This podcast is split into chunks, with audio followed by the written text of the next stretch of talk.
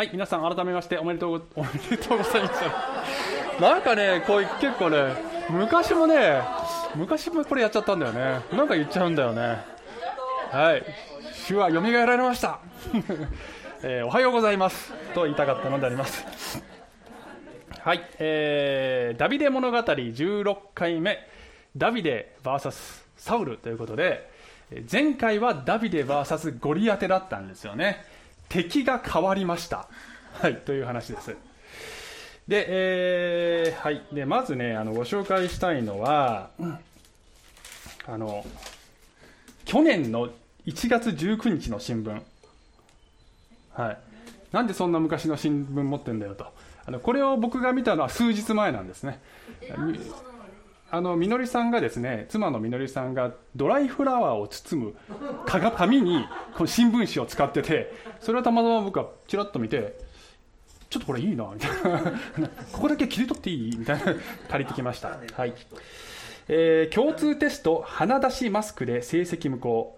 会場の退去拒否。トイレに居座る40代男性。ということでちょっと赤線のところだけ読みますけど大学入学共通テストの受験生が鼻を出したままマスクを着用し続け監督者の注意に従わなかったため成績が無効になる事態が16日に起きた。関係者によると受験生は40代男性で試験会場からの退去を拒み他の受験生は別室に移動して試験を受けたという。という、ね、ちょっと飛ばして複数の監督者からマスクでマスクで鼻を覆うように6回にわたり注意を受けたが指示に従わず不正行為と認定され成績が無効になったと、ね。でえー不正行為と認定されて別室への移動を求められた後もこれが自分の正しいマスクの着用である。不正行為の指示はおかしい。などと退去に応じず他の受験生は英語リスニングの開始前に別室に移ることを余儀なくされた。で、えーその後大学内のトイレから出てこなかったため、えー通報を受けて駆けつけた警察官が連れて行ったということなんですね。で、えっと、受験生に事前に周知してあったんですって。そういうふうにねしなきゃいけないよということだね。あのマスクの扱い方についてどういう考えを持つのもその人の自由なのですが大学に入ろうと思えば大学側の権威とそのルールに従わなければ大学には入れない。これって当たり前のことだと思うんですよね。当たり前すぎ。はいありがとうございます。そその場その場でねその場所でいや俺のルールはこれだから、大学側が俺に合わせないのはけしからんっていうのはこれはあなたは何様ですかっていうあなた自分が王様だとでも思ってらっしゃるんですかっていうその的外れ感皆さんお分かりになるでしょうか？実は皆さんあの聖書によればですね神の国にも入学試験があるんですよ。どういう基準を満たせばその入学資格を得られるか決めるのはあなたではありません。神の国なので神が決めます。そして聖書によればその基準はあまりにも高いので誰も合格できないんだよと言ってるんですね。そこで神様は救済策として誰でもその気になれば満たすことのできる基準を別に設定してくださいました。それが神の御子を信じるという方法なのですよと。神様にとってはこの上ない犠牲を払って備えた道なのでだからこそこのやり方を尊重してもらわなければ困りますということなんだけれども私たち人間はいやそれは俺のルールと違うからおかしいよ。それだけが天国への道なんておかしいよ。俺は認めないねと。神の義の高い基準も認めない。救いの方法も認めない。俺のやり方で天国に入れてくれない神様なんてそんな横暴な神は信じないよというふうに人間は言っているのでありますね。そういうのは勝手なのだけれども神の視点から見るとですよ。それは非常に滑稽な的外れな姿に見える。この的外れ感を聖書では罪というふうに言う罪というふうに言ってるんです。全部ゼロから作った方、ね、創造主である方がこの世界の王様であってあなたは王様ではないのだよ。それに気づきましょうというのが聖書のこの警告なんですね。で、えー、今日はですね、まあ、聖書のある箇所を読んでいくんですが、イスラエルという名の地上に実在した神の国の、えー、最初の王様が神様の指示に背いた結果つまり神の権威を無視した結果その仕事をする資格を失いますよ。もう退場になりますからねと。監督者から言われていたこの監督者がサムエルという人なんですけどにもかかわらず自分のその一度得たポジションその席から離れようとせず王様として振る舞い続けそして周りの人間が散々振り回されるというね。ということになるそういう王様の話ですね。で皆さんから見るとこの今の大学入試の男性も今日出てくるこのサウル王様も随分身勝手なやつらだなと思うかもしれないがしかしながら私やあなたも同じような性質がありませんかね？ということを考えるお話でありますね。この罪の性質はいろいろないろいろな顔を持って表に出てきます。その一つの顔今日は嫉妬という顔を、えー、今日は考えていきたいと思いますね、えー、今日最終的にたどり着きたい結論はこうです。嫉妬に悩むなら世界観を修正せよ。ということを最終的なゴールにしてして話していきたいと思います。はい。よろしいでしょうか。では今日は さっきから落として第一サムエル記。第一サムエル記、えー、18章を読んでいくんですけどここまでの文脈は、えー、約3000年前の出来事でありますね。イスラエルの初代王サウル王様は預言者サムエルによって任命されそして最初は結構良かったんだけどだんだん傲慢になり神の命令を忠実に実行しない王様になっていきました。神様は代わりの王様として私の願うことを忠実に実行する私の心にかなうものを見つけたということでダビデのもとにサムエルを使わす。そしてダビデに油を注ぎましたよと。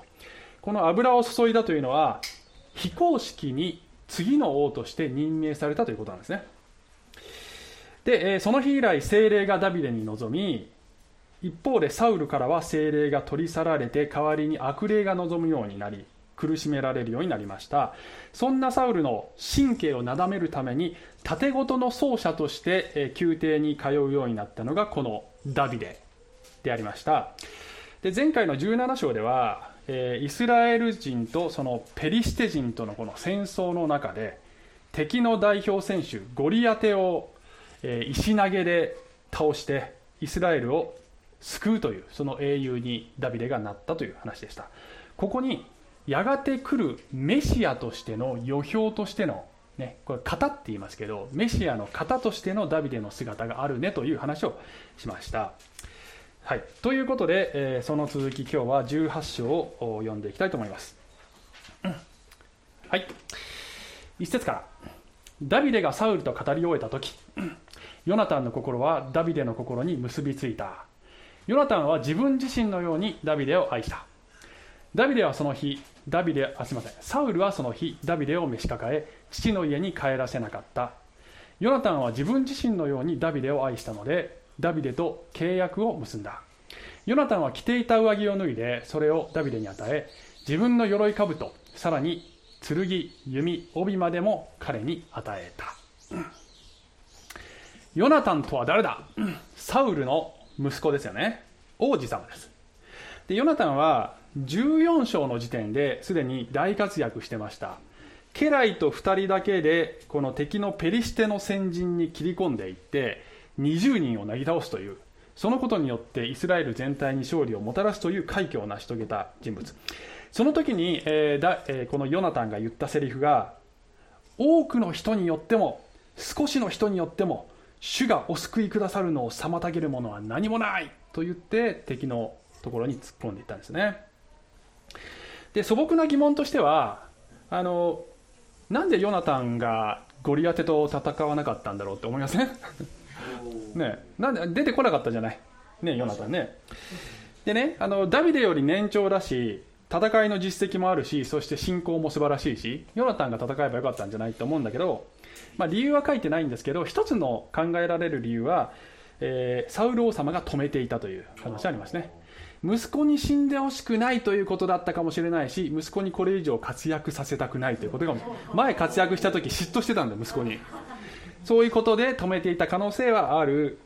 もしくはヨナタン自身ゴリアテが怖かったのかもしれない。でね前回の活躍の時との違いは何かというとあの前回はですね負けても失うのは自分とこの自分の側近の2人の命だけなんだよね。でゴリアテの場合は自分が負けたらイスラエル全体が奴隷になるというつまり自分たちの命以上に重たい責任を負うのはさすがに怖かったという可能性はあるね。でそこで悶々として迷っていたところに少年ダビデが現れて信仰でそれをやってのけたということになればもうちょっとこう惚れ込んじゃうということになっちゃったのかもしれないですね。で、えー、ヨナタンとダビデは契約を結んだんですけどあのどういう契約かは詳しくは書いてないんだけどおそらくはどちらかが困った状況に陥ったらもう片方が命がけでも助けるよというそういう友情の肉親以上のね兄弟のちぎりのようなものだったと思われます。その印に武具を与えたって書いてます武具って命を守るためのものじゃないですか。だから印になるんだと思うんですね。で、えお父さんのサウルもダビデが気に入ったんですけど、まあ、それはどっちかっていうとこのめちゃめちゃ便利なやつ来たみたいな 感じですね。で今まではパートタイムで盾ごと引かしていたんだけど今後はフルタイムで俺に使いなさいということになったわけですね。でも、えー、何をさせるかというと5節。ダビデはサウルが使わすところどこへでも出て行き勝利を収めた。サウルは、えー、彼を戦士たちの長とした。このことは全ての兵たちにもサウルの家来たちにも喜ばれた。まあ、ダビデは本来であれば戦いには出さないぐらいの若さなんですよね、まあ、推定で言えば18歳ぐらいでしょうかね。ところが誰も倒せないゴリアテを倒しちゃったもんだから、まあ、軍隊のこの小隊長みたいな感じに、えー、なったわけですね、まあ、だいぶ無茶な人事だとは思いますけど、えー、ダビデは見事に期待に応えていくということです。6節。皆が戻りダビデがあのペリシテ人を討ち取って帰ってきた時女たちはイスラエルのすべての町からタンバリンや三弦のことを持って喜びつつ歌い踊りながら出てきてサウル王を迎えた。あのペリシテ人っていうのは多分ゴリアテのことだと思うんですよね。でおそらくはゴリアテを倒した後に一連のこの後処理的な戦いがまだ断続的に続いてて一区切りついたところでこの凱旋のパレードをするという、まあ、そんなシーンだと多分思いますね。そういうことだと思います。で問題がこの7節ですねこれね。女たちは笑いながら歌い交わした。サウルは戦を打ち。ダビデはマンゴーを打った。とかって歌っちゃったわけだね。ごめんなさい即興でメロディーつけちゃいましたけど。文句がある人はメロディーつけてくださいねこれ勝手に。これは別にサウルを侮辱しているわけではないんですよね。サウルは素晴らしい。そしてサウルが取り立てたダビデはもうあのさらに大きな戦果を上げた。この2人を称えようということを言いたいだけなんでしょうけど屈折してるサウルにはねこれ答えるわけですね。これ8節。サウルはこの言葉を聞いて激しく怒り不機嫌になっていった。ダビデには万と言い。私には千という。あれにないのは多いだけだ。あの超面倒くさいよねこういう人。でもね気持ちわからないではないんだねこれね。女たちの歌もさあのぶっちゃけちょっとこうなんていうの配慮が足りないっていうか。あの軽率な感じもしないではない。でもさでん？まあ本当のことだとしてもだよ。でねあのとは言ってもですよサウルはもう長年王としてやってきてて実績もいっぱいあるのだからいや頼もしい新人が現れたなぐらいにどっしり構えてりゃいいじゃないですか。器が小さいからそうできないわけだよね。はい9節。その日以来サウルはダビデに目をつけるようになった。その翌日災いをもたらす神の霊がサウルに激しく下り彼は家の中で狂いわめいた。ダビデはいつものように盾事を手にして引いたがサウルの手には槍があった。サウルは槍を投げつけた。ダビデをダビデを壁に突き刺してやろうと思ったのである。ダビデはサウルの攻撃から2度も身をかわした。サウルはダビデを恐れた。それは主がダビデと共におられサウルを離れ去られたからであると。うん。あの災いをもたらす神の霊っていうのはこれは悪霊なんです。あの、えー、悪霊が働くのも究極的には神がそれをあえて許すという、えー、ことがなければ働けないという意味で神の霊っていうふうにサムエル記では表現されてるんですけどこれは悪霊なんですね。で、えー、サウルにとってはねこの嫉妬が殺意に発展するのにもう超短時間でしたっていうね。あっという間でしたね。早早かったですね。でね主が自分ではなくあちらを選んだのだということに気づいているわけだよね以前サムエルがですね主は王国を取ってあなたの隣人に与えますからねというふうに宣告してたんです。きっとね誰だろうなと思ってたら意外なとこ意外なとこからそれが来たっていうこいつだったのかというね。気づいたんなら潔く引けばいいじゃんって思うんだけどそれができないわけですね。13節。はい。サウルはダビデを自分のもとから離し彼を千人隊の長にした、えー、ダビデは兵の先に立って行動した。主が彼と共におられたのでダビデは行くところどこででも勝利を収めた。彼が大勝利を収めるのを見てサウルは彼を恐れた。イスラエルもユダも皆がダビデを愛した。彼が彼らの先に立って行動したからである。まあサウルからするとあわよくばこのねもう戦場で死んでくれよと。思うんだけどもうそれがどんどん裏目に出てますます活躍してますます人気が出てしまう。なぜかというと主が共におられたというこの主が共におられたという言葉がこの18章だけで3回出てくるんだよね。そこがすごく強調されてるんです17節。サウルはダビデに言った。これは私の上の娘メラブだ。これをお前の妻として与えよう。ただ私のために勇敢に振る舞い主の戦いを戦ってくれ。サウルは自分の手を下さないでペリシテ人に手を下させようと思ったのであると、うん、今までにも増して頑張って戦場で戦果を上げてくれたら娘をやろうって言ってんだね。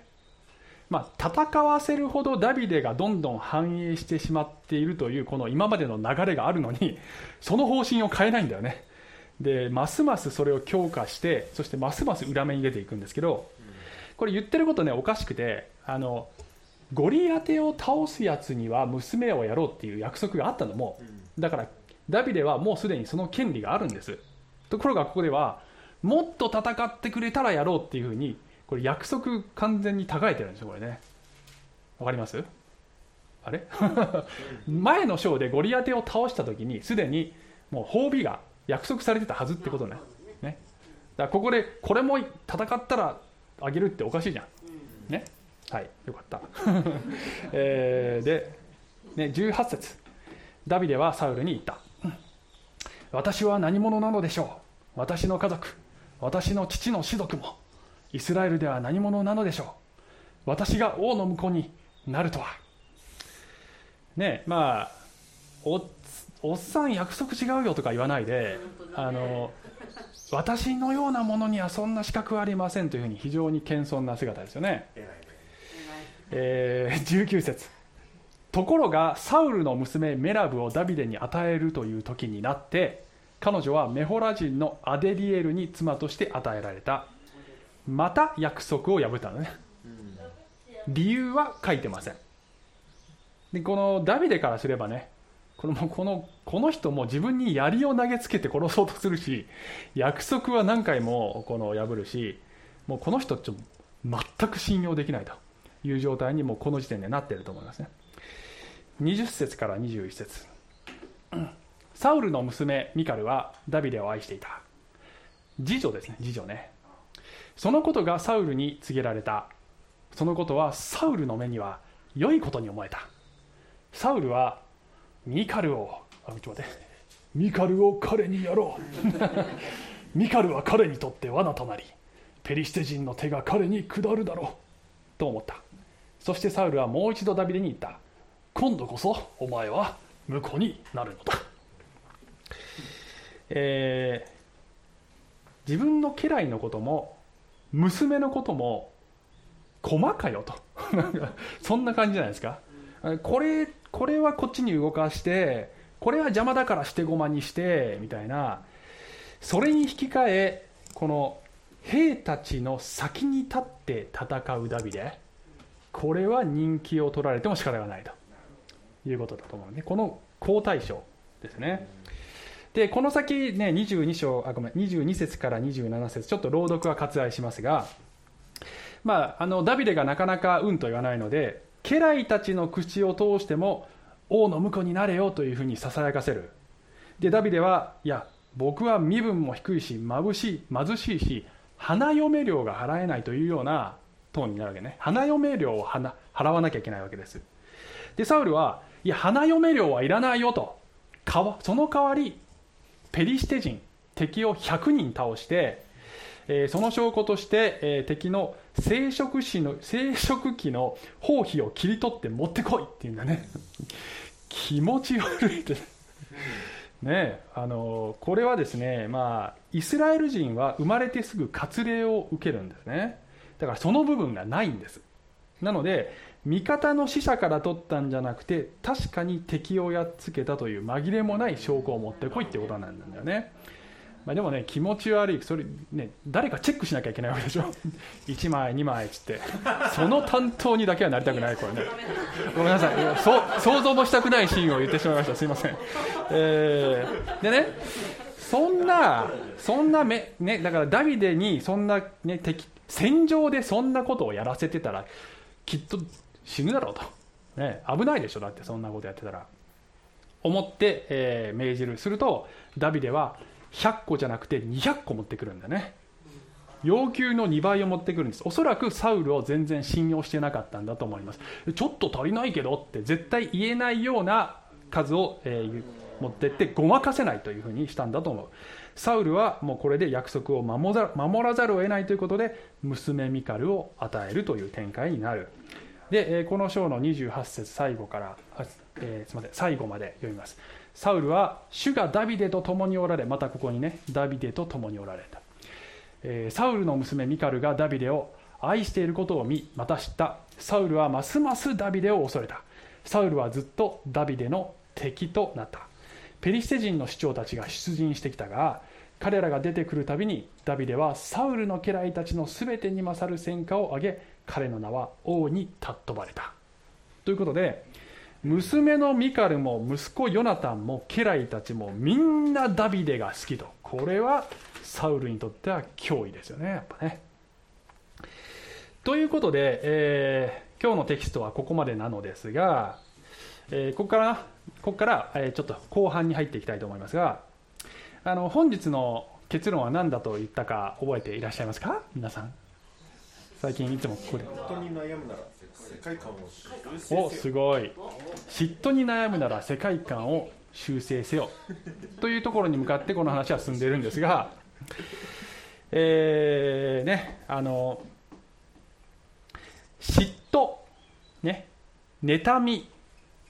まあ、これに関して非常に代表的な聖句がありますね。出エジプトの、えー、20章の17節にこれは神がモーセに与えたえー、実会の一番最後の項目です。あなたの隣人の家を欲してはならない。あなたの隣人の妻男奴隷女奴隷牛ロバすべてあなたの隣人のものを欲してはならない。むさぼってはならないという役になっているのもある。むさぼりというね。でこれはまあ直接的にはこのモーセの立法っていうのはイスラエル人に与えられたものなので直接我々に与えられたものではないのですがこの同じ精神が新約時代の私たちにもキリストの立法という形であの与えられている、えー、これを貪欲という形まあむさぼりというふうにもなってるんですけど後でこの最初の箇所をねあの紹介します。で、えー、このように、まあ、誰かをね、まあ、妬むというようなような態度は戒められてるんですが皆さん誰かに嫉妬することあります？あるね。あるねという告白が1人。ね。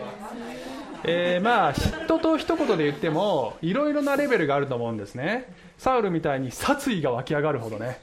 もう私の恋人を奪ったあの女を殺してやりたいというようなこともあるかもしれないし、えー、単純に友達のフェイスブックの投稿を見ていいな羨ましいなこんないいところに旅行してとかっていうのもあると思うんですよね。まあ自然な感情がねあの芽生えた瞬間その瞬間罪ですということではないとは思うのですがベースとなるその心の態度としてね心の在り方として自分の与えられているものに満足し感謝にあふれているために人の幸せを心から祝福できるという状態なのかそれとも不平不満が多すぎて人の幸せを喜べないというよりも誰かに降りかかった不幸がなんかちょっと内心ホッとするみたいな 状態なのかということはやっぱり自分でテストしなきゃいけないわけですね。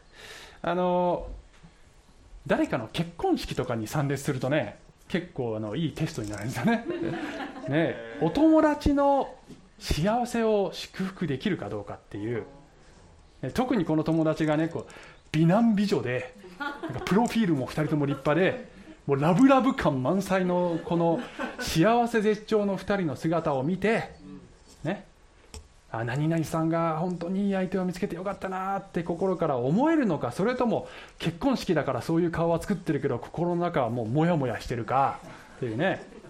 こうですよ。ね。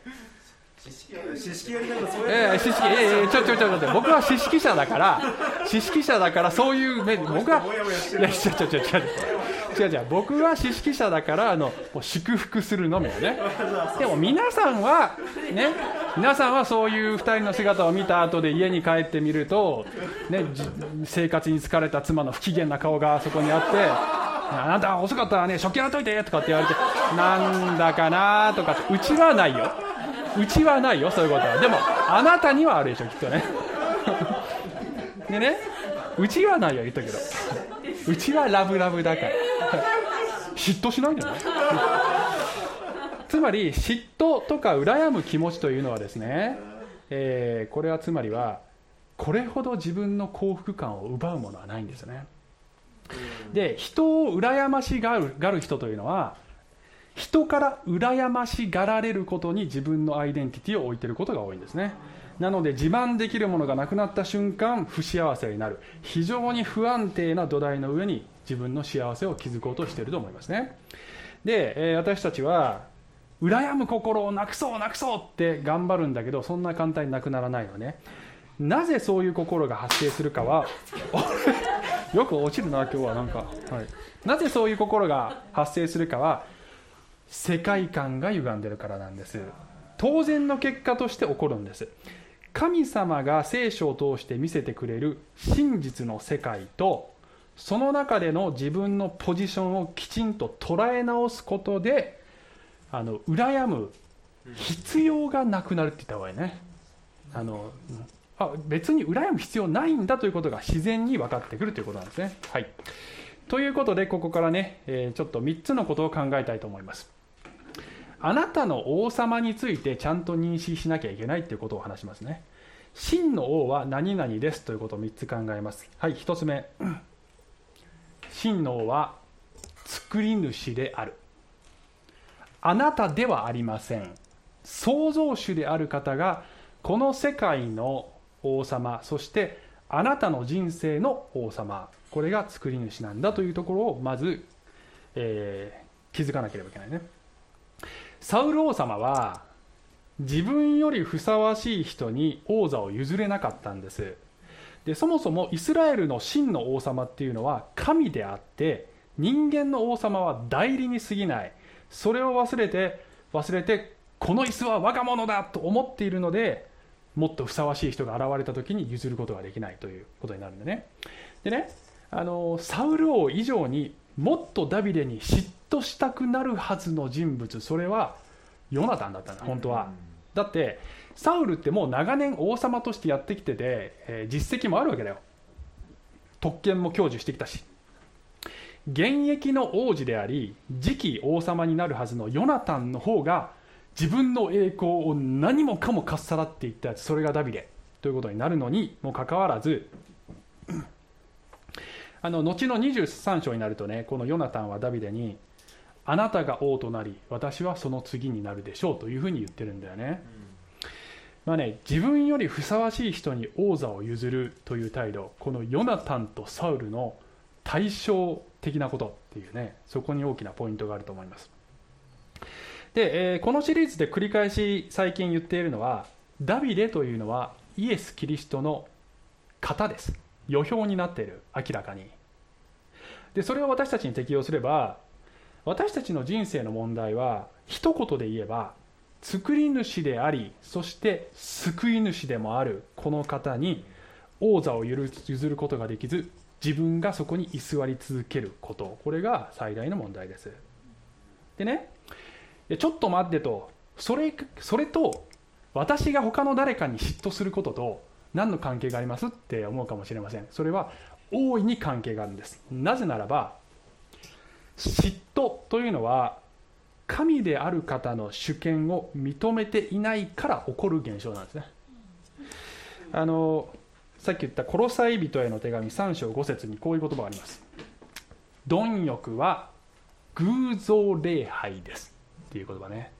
でこの貪欲っていうのがむさぼりと訳されていることもあってこれがその冒頭で先ほど見せた出エジプトの実会の隣人のものを欲しがってはならないというその欲しがるというその同じ意味の言葉なんですよね。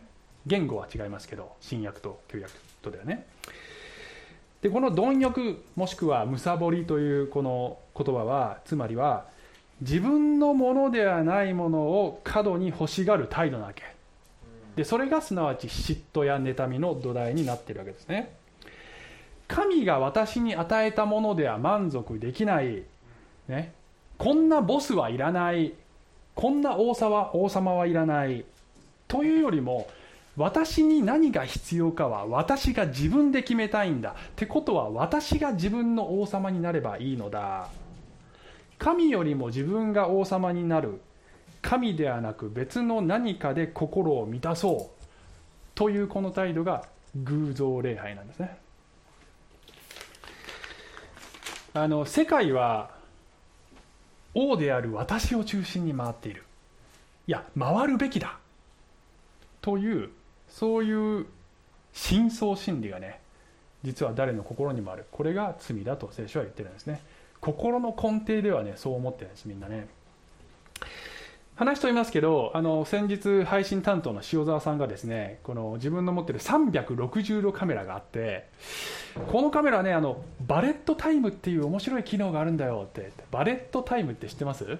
私も知らなかったんだけどあの映画とかでね自分の周りをぐるぐる世界が回るような演出あるでしょ。あれが簡単にできるんだよっつってやってみようよっつってねやったんですよ。でねちょっとそのビデオねえ塩田さんが音楽までつけてくれたんでね。ちょっとご覧ください。はい。いいですか？ドン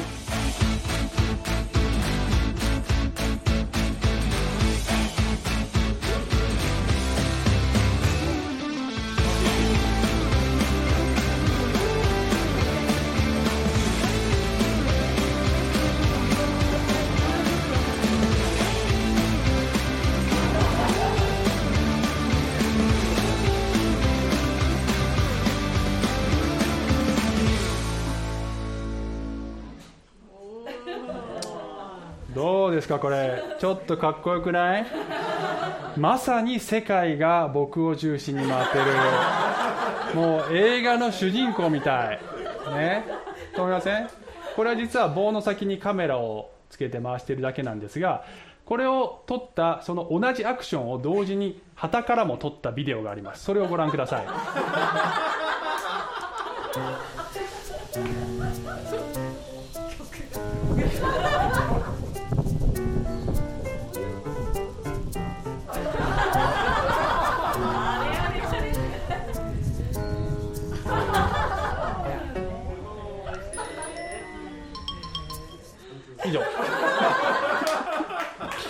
この落差すごくないこれ？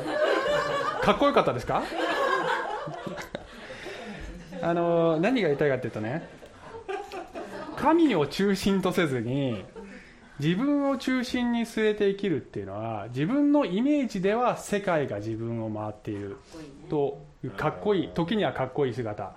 ね、だけどあの神様はそれを旗から見ていてそれは単に自分の周りで自分でカメラを回しているに過ぎないという神様から見るとそれは滑稽な姿なんだよね。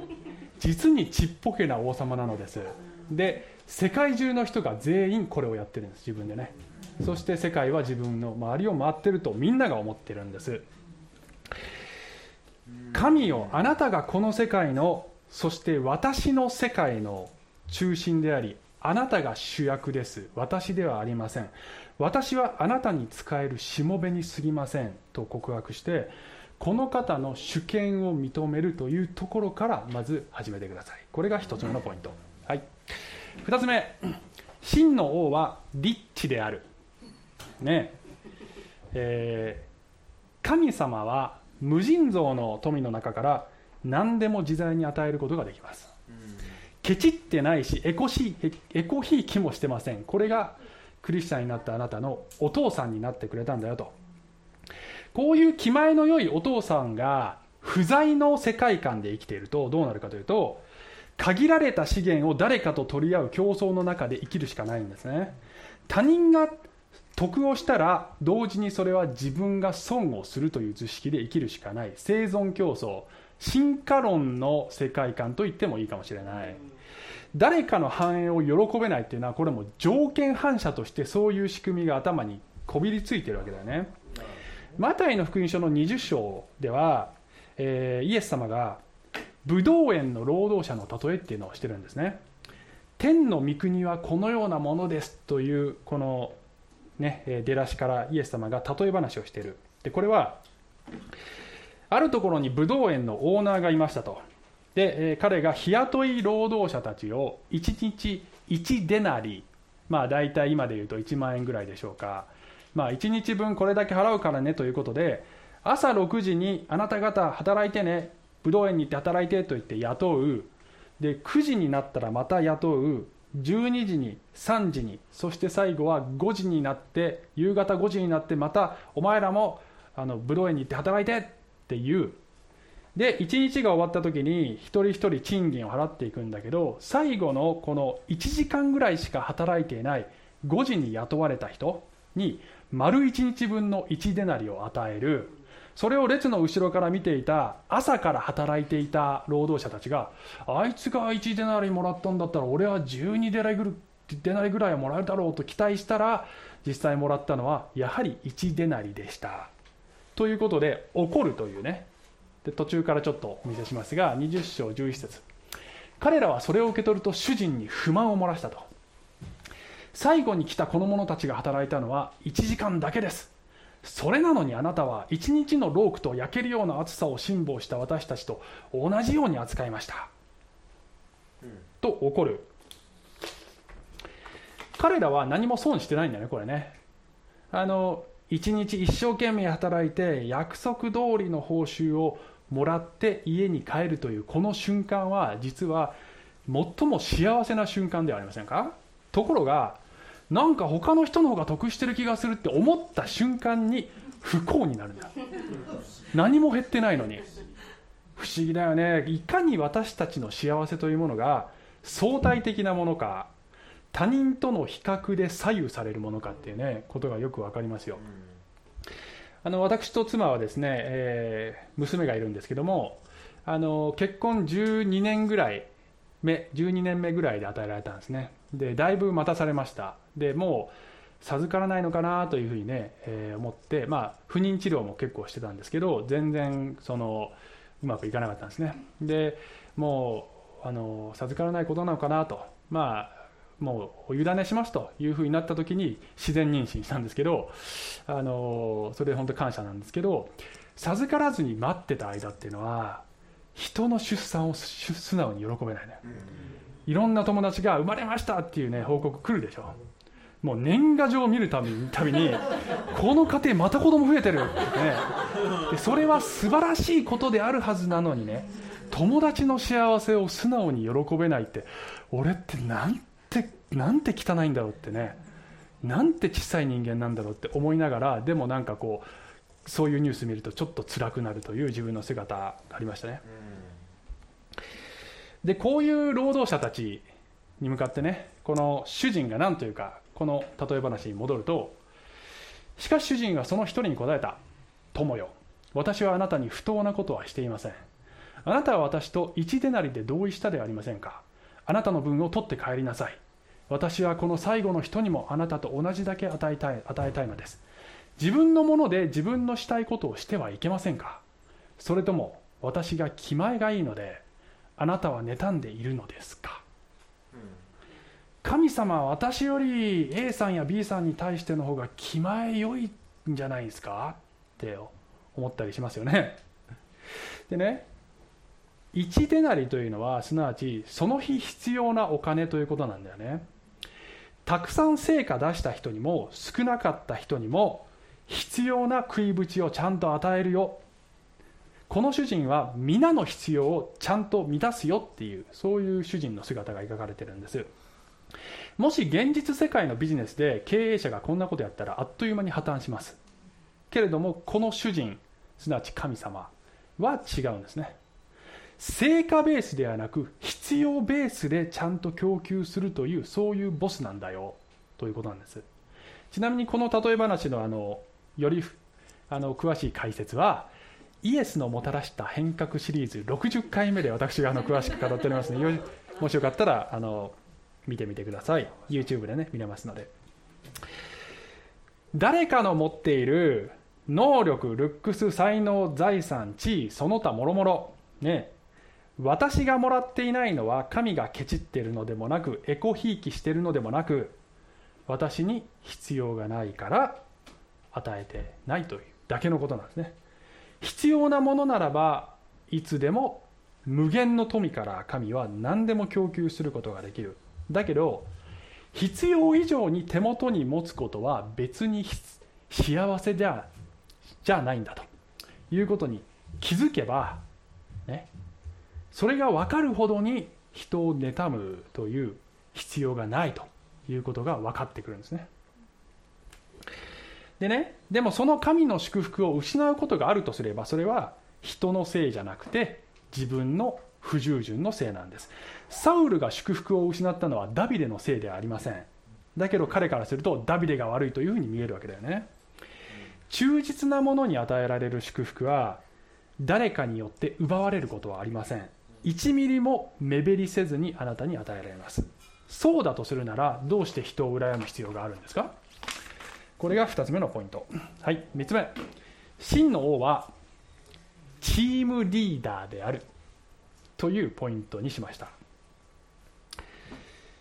えー、なぜヨナタンはダビデに妬みを抱かずに済んだのかと言いますと互いが競争相手ではなくて同じ種の戦いを戦うチームメイトだという意識でいたので単純に自分の役割に徹することができたんだと思うんですね。で今種の戦いと言いましたが、えー、今日の私たちにも実はこの戦いが与えられてるんですね。霊的な戦い神と悪魔の間の戦いまあ、この話は前回のゴリアテの時にしましたので詳しくは言いませんが私たちも霊的な戦いの中にあるんです。では今日神はその戦いをどのような戦略で戦っておられるのかと言いますと地上における教会という一つのでっかいチームを通してその働きをしてるんですね。この戦いをしてるんです。これを聖書ではキリストの体だと表現されていますこれが、えキリストの体だというふうに言われている。キリストが頭ですよ。私たちはその手足ですよ。この地上にでっかいキリストの体があるのですよ。それが私たちクリスチャンなのですよと聖書が言ってるんですね。普遍的教会と言ってもいいでしょう。各あの地域教会の単位ではなく世界中のこの聖霊を受けたクリスチャンの集まりその集合体を普遍的教会というんですね。ところで皆さん今日は何の日かご存知ですか？ペンテコステ。ペンテコステという日なんですね。これは教会歴の、えー、ね、日で日の名前で、えー、使徒の働きの2章。これはイエス様が死んで復活した後の出来事ですけど弟子たちに精霊がガガーン下りました、えー、それが教会の誕生日でしたと。今日は教会の誕生日なんですよ皆さんね。図らずも。ね。えー、第一コリント、え、12章にこういう言葉ですね。12章の12節。ちょうど体が一つでも多くの部分があり体の部分が多くても一つの体であるようにキリストもそれと同様です。これが地上でのキリストの体を指してるってことですよ。私たちは皆ユダヤ人もギリシャ人も奴隷も自由人も一つの御霊によってバプテスマを受けて一つの体となりました。そして皆一つの御霊を飲んだのです、ね、この12章全体本当は読みたいくらいなんですけどね。12章全体でいろいろな立場の人いろいろな賜物いろいろな役割いろいろあるよね。だけどみんな一つの体をそれで作ってるんだよと。でキリストの体を作るために全部必要なんだよと。目が手に向かっていらないと言えないでしょ。頭が足に向かってお前いらないって言えないでしょ。みんなそれぞれの役割を担って必要なそのポジションについてるんだよと。いうふうにパウロは力説してるんですよね。一つ一つのピースが全部違ってて全部必要。皆さんジグソーパズルとか好きな人います？どうですかね？ズームの人も現場の人もジグソーパズル好きだっていう方いますか？あんまりいないよね。全然いないよね。でもやったことあるでしょ、ね、やったことあるでしょ？ジグソーパズルね。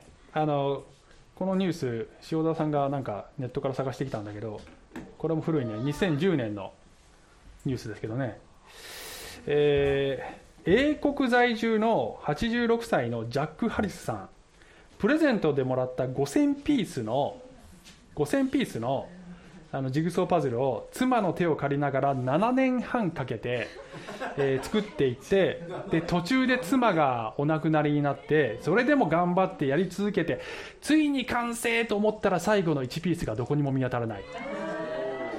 もう探して探してでも見当たらないメーカーに問い合わせたら生産終了と言われるもう悲しくてということをメディアで話したらメーカーが特別に再生産してくれて その1ピースをそれでついに完成しましたというねそういう話なんですけどね。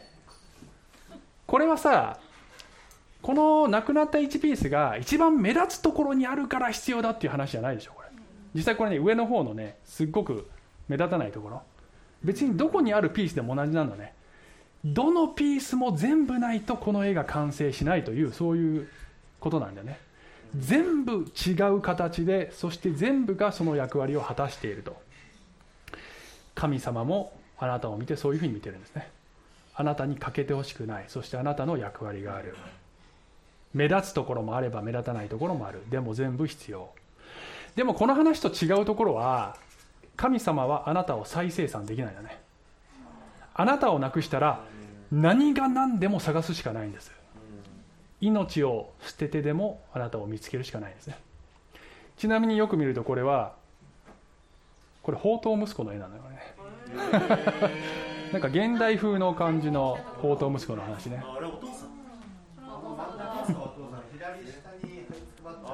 図らずも。ね。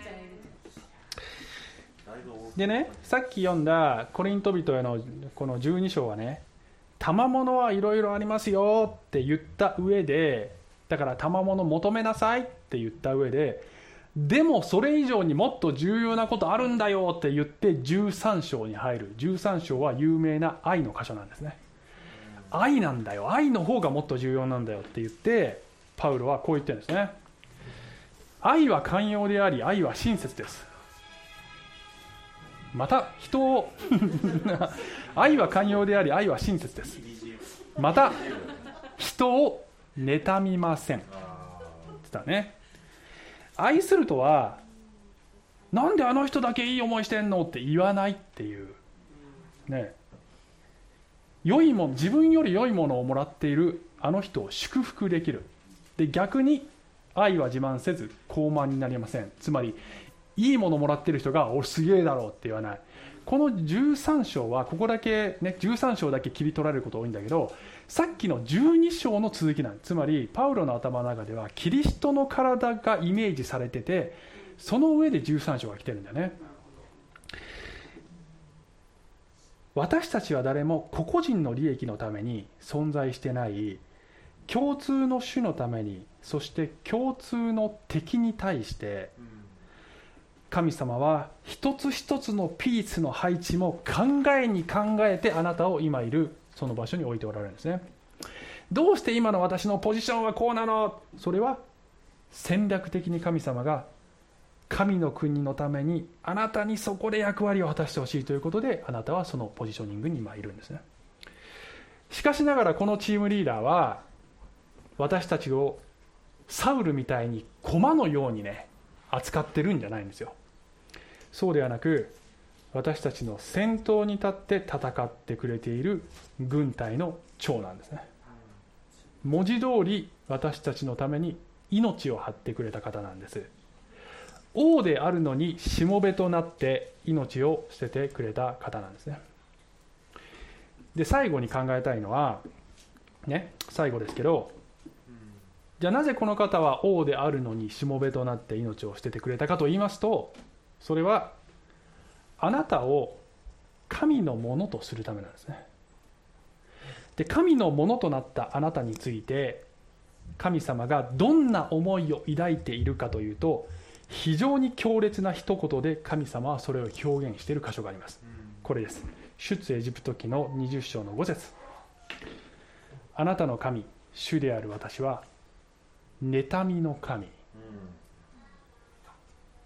え？おかしくない？神様妬むえ妬むなってさっき書いてなかったって思いません？不思議ですよね。この言葉は実会の前半に出てくるんです。で実会の一番最後のところに人のものを妬ん妬んじゃいけないよって言うわけでしょ？なんか矛盾してない神様って思いません？これは矛盾ではない。むしろ完璧にリンクしてるんですね。神様は私たちに人のものは妬むなって言ってるんですね。だけど神様にとってはあなたは私のものだって言ってるんです私のものは私は妬むよって言ってるんですね。妻が不貞を働いているのに夫が平然としてたらおかしいんですよ。大丈夫だ僕寛容だから、ね、心広いからいいよ好きにしたやって。これは愛じゃないんですねこれね。神様は私とあなたは一つとなったのにね私が多大な犠牲を払ってあなたを買い取りそしてあなたを妻とし私たちは一つとなったのに私のもとを去って他の男に走っていくすなわち偶像礼拝。